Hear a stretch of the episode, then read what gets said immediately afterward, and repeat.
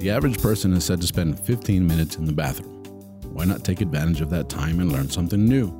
Presenting the 15 minute podcast on weird facts, crazy details, and funny particulars that you'll be able to enjoy while you're taking a sh. Well, on your free time. Welcome to The Shit with Sam Butler.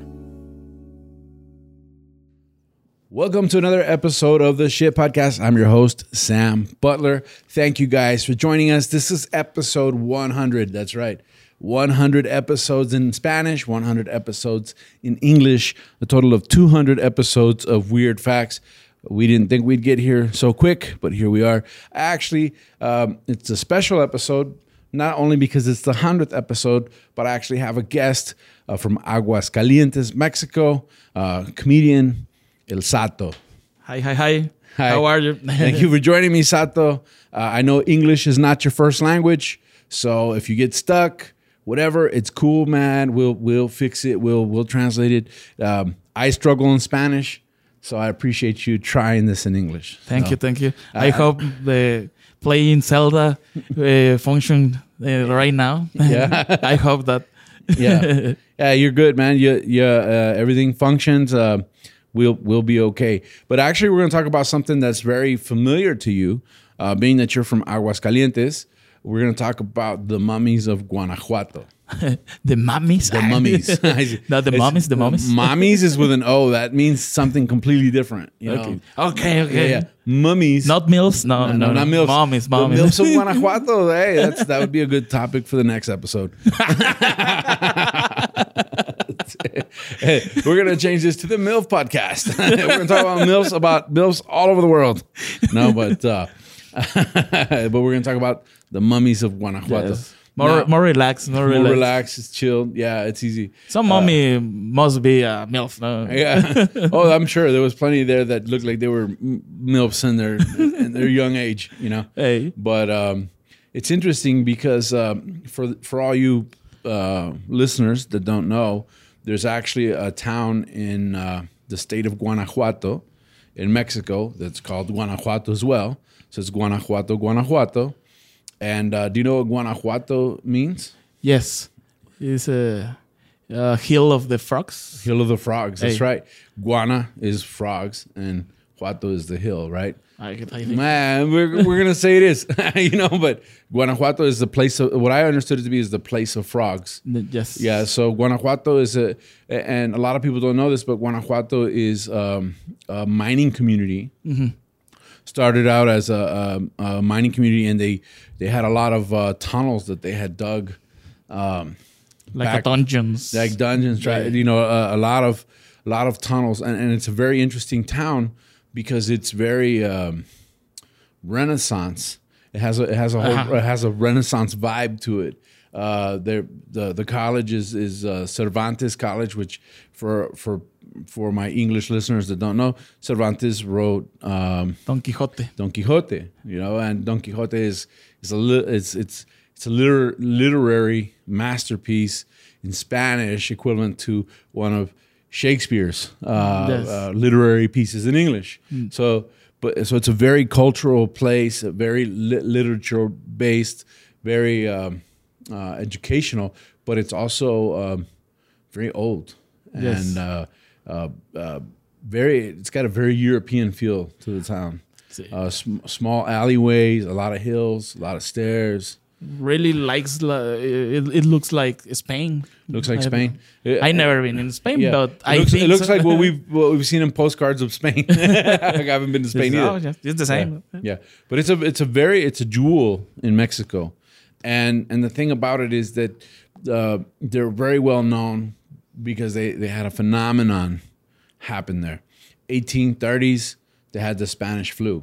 Hey, And during the Spanish flu pandemic, which we're very familiar with right now, uh, as far as pandemics are concerned, they had a lot of deaths, and the rate of deaths were so many that they had people actually um, uh, dying in the street, and some people were just kind of fainting, and and they would just pick them up like they were dead, and they they would bury them as quickly as possible because they didn't want the disease to spread.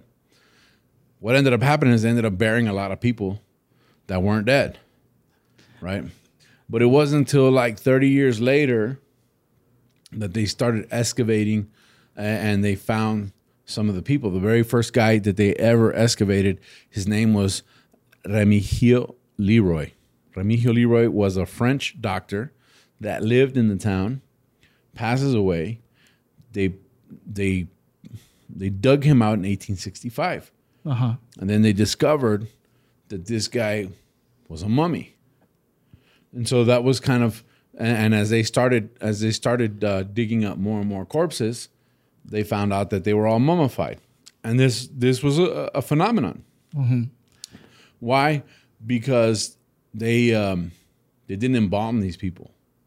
They these people dehydrated Okay. and they dehydrated based on the soil conditions, the weather. They have, there's a unique soil and weather condition in Guanajuato, the minerals and the the, minerals in the in the earth that caused them to dehydrate before they could be uh, decomposed by by maggots or whatever else. And so the biggest thing, and this is one of the shit facts. uh, imagine if you I don't know uh, enterrar Uh, Barry? bury uh, uh, McDonald's burger. yeah, it's still there. it will be eternal. That shit. No? They're eternal already, you know. But it would be interesting uh, to see that Where I put my burger? yeah. Oh, it's like uh, one hundred thousand. years old. Yeah, yeah. but it, it's it, it's crazy because I went there as a tourist and I thought I really want to see these mummies everybody's talking about. And when I got there, what shocked me was the reason why they dug them up. Turns out that, and I, I didn't know this. This was like something that blew my mind. But in Mexico, it's a common practice that uh, your family has to continue to pay rent on the burial plot. Mexico. Ah, it's crazy. Very Mexican shit. Yeah, it's very Mexican because it's like, yeah, well, uh, I want to buy a plot to to bury someone. Um, you can't buy it. We'll rent it to you though. You know? You, you can pay in Coppel. yeah, you can go pay a couple. yeah, Your dead space. Oh, Coppel. Yeah. yeah, rent it. We're gonna repossess the space, and that's exactly what they did. This guy happened to be the first guy because he was French, and they they assume mm-hmm. that his family didn't even know where he was buried. They lived in France, so nobody paid up when the rent was due, and he got evicted. I think Leroy, uh, if if he live in Coco, like the Yeah. movie, he vanished. You know. Yeah, he vanished. yeah, they, and that was the thing. That was the thing that that that blew my mind about these mummies is that these were these were bodies that they dug up because they didn't pay rent. They were evicted. So that made it a little weird for me. Like my conscience kind of bothered me a little bit. Um, I still looked, you know, I was still fascinated by by the whole thing, but it kind of made me feel bad for the mummies. You know, Uh, it's like they gentrified, they, gentrif- they gentrified, you know, the cemetery. you know, with the old, in with the new. But it was interesting that there was over a hundred mummies. We have an Starbucks. yeah, and they have a Starbucks in the in the cemetery now. You know, no, but they they pay. they pay. They, yeah, um, and and um, it was cra- It was crazy uh, to see this go down. And and one of the things that, um, like I said, a lot of people were buried uh, uh, that hadn't died yet. So that's something that they, that's very common with a lot of the mummies is that they had an expression of terror on their face when they died. So you can imagine um, discovering that hundred years later. You know that these guys are, and and I don't know, like my mother-in-law is dead. Yeah. What? yeah, Oh no. yeah, and that's yeah, yeah. I mean, think about all the people you could you could you could get away with uh, burying, right? Yeah. Um, I have some people that, that you would I, I can turn in mummies. yeah, I'm gonna put something in their coffee. Yeah, but um, there's a, there's one mummy that really um, uh, had an impression on me um, of a lady that's kind of protecting herself, and you go, oh, you know, she was pro- pro- probably murdered, you know, and that makes you it, it, it makes you wonder, like, but it also it, ma- it gives you that that feeling of what's going on. Um, they're known the this this display of over hundred corpses right? Uh, some of them are, are completely dressed. Some of them are uh, semi uh, nude. Some are completely nude. It just The depends. texture of the Yeah. of the cloth. Of the, yeah, you can see their clothes. You can see the buttons. Uh, some of them, you know, had uh, facial hair. The facial hair is still there. The the this fat guy, the Uh-huh. uh, his His skin. uh, belly, Yeah. his, his skin is Is all stretched all- Yeah. I, I, that impacts me. it impacts you and and um, what's really interesting about it is that that they did not do anything to embalm the bodies. This this garnered international attention because uh, they wanted to know well how are these bodies so perfectly preserved? And they were naturally preserved. And and of course if you go to guanajuato we talked about this in the spanish episode since it was a mining community there's tunnels all through the hills there and the city actually sits up on the hills Hey, but all of the roadways go into tunnel systems. Very tired Yeah. walking on Guanajuato. Yeah, yeah. I, I, I. They told they told me when I was there. They said, "Look, up here you're pretty safe. If you start walking in the tunnels, you, there's some sketchy characters in the tunnels. They might they might mug you. You just just be careful." And so I kind of stayed out of the tunnels. But I was uh, I did have a, a tour guide at one point, and he would drive us around and, and take us where we needed to go. And it was like you got to see everything. But Oh. it was weird to me to see intersections, you know, of of tunnel systems. Yes, you And- can lose yourself. Yeah, In there the- was stoplights in the tunnels. You know, like you'd have to stop and wait, and then you'd go. Some of the tunnels would come at an angle, like a forty. So Guanajuato is amazing, but I also understand how it was, being that it was such a mineral mining town.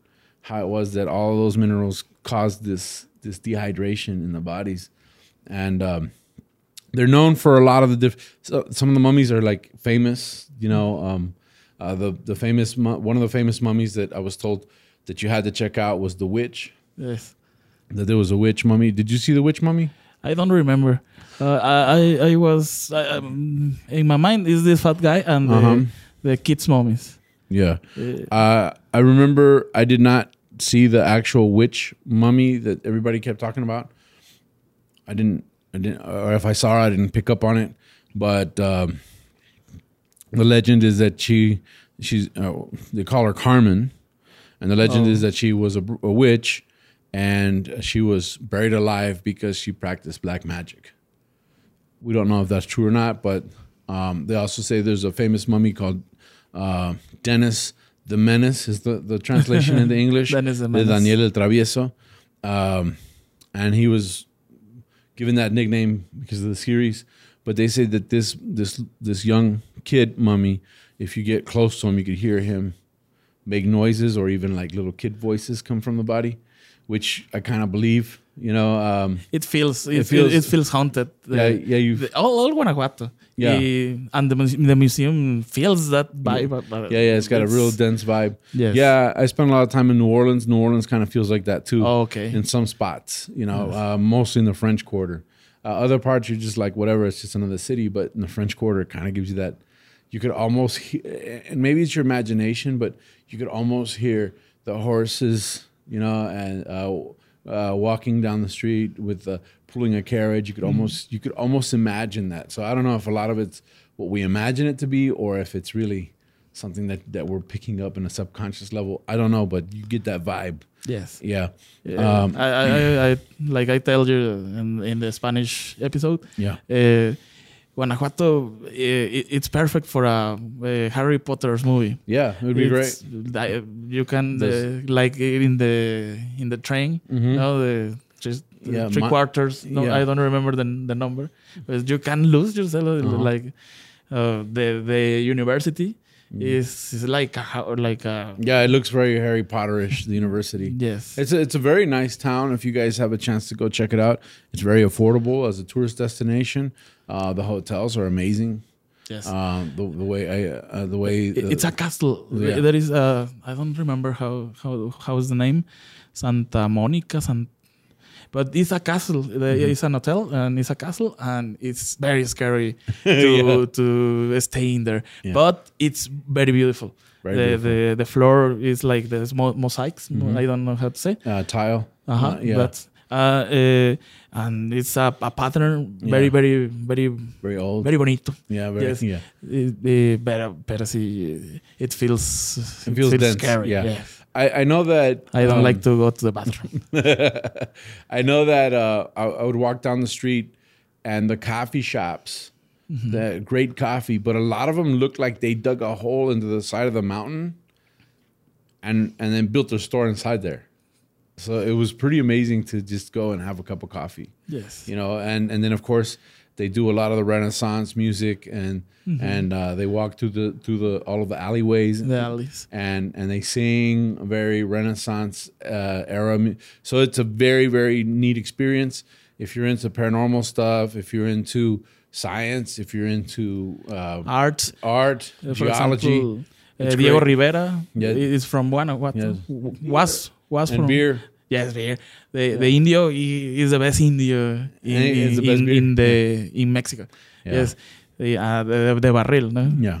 Yeah. Now I know that there's uh, a, a lot of a lot of our listeners are in Mexico, so you guys will know El Santos was a famous uh, wrestler. Yes. Uh, a lot of Mexican people will refer to him as as Mexico's first action hero. yes. right? And and he did. This was a wrestler that always wore a, a mask. Never, nobody knew what he looked like in real life, and and it was always a silver colored mask. And he became this action hero in the '60s and '70s in different movies. So And Captain America. he's your Captain America, Yes. and he and, and he had other buddies that were lucha luchadores, uh, lucha libre wrestlers, and these guys would be in movies with him. And so he did a movie where he's actually fighting the mummies of Guanajuato, Justo. right? And that that movie has a cult following because not only was El Santos there, uh, but Blue Demon, who's another guy that wore a blue mask, and Mil Mascaras, right? And they all fought the mummies off. And, and this, the thing that this did, though, is it gave Guanajuato an international uh, spotlight. So now people could actually see, and people started going like, "Wait, wait, there's mummies there," and it became a tourist destination. in in Turkish, uh, there there is a movie uh, that appears San, El Santo, uh, Spider Man, Oh wow! and and Captain America, I think. In Uh, Turkey. Uh-huh. Oh wow! I- Is it the real guys, or is No, it like no, it's- no. it's like they They, They they were act- actors from that, From- that from- country, from India, yeah. but there is They- actually they they uh, lumped all those guys together as Yes. like these are the the Avengers. Yeah, it's Um, amazing. Uh, I I think in YouTube must be the video or Yeah. something that uh, name that, Yeah. but that's a shit thing. It's awesome. It's the shit. So uh, the mummies in Guanajuato are a natural phenomenon. They're the shit. Check them out. Check out Guanajuato as a city as a whole. Uh, uh, the artisanal, the the artisans there do a lot of things with leather.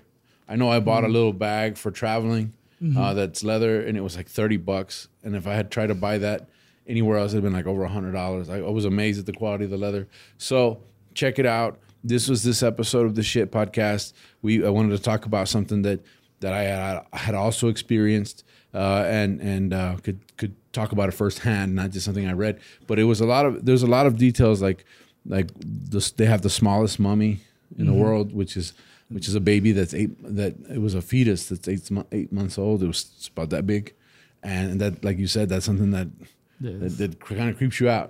if you you if you pass near to the to the feto, Yeah. he calls you. He tells you, "I was an engineer. Oh yeah, that's funny. but wait, My mom don't wanna."